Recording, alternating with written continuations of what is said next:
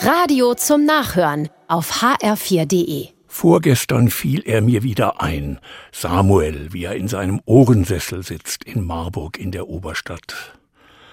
Ich habe ihn dort mal besucht. Samuel war alt und klug und traurig.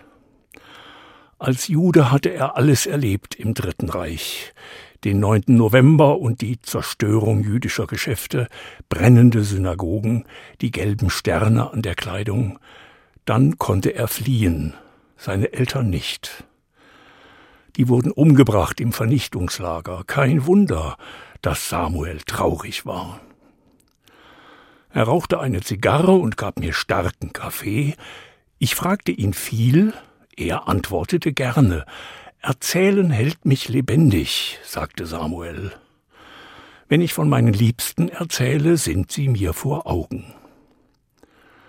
Und dann, während er erzählte, stockte er auf einmal.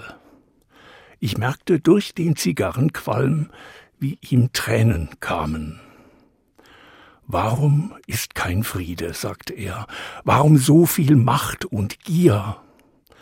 Ich möchte ehrliche Freundschaft auf der Welt, auch zwischen Juden und Palästinensern. Wir können doch menschlich sein. Samuel fiel mir wieder ein vorgestern. Er wäre heute wohl noch trauriger. Wieder ist Krieg und Elend und Tod. Und Davidssterne an deutschen Häusern, das ist entsetzlich.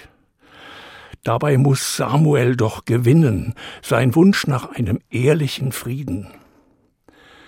Ich wünschte, wir würden alle dafür beten, immerzu, dass Gott herabkommt und uns zur Besinnung bringt. Wir müssen einander nicht verachten. Wir können doch menschlich sein.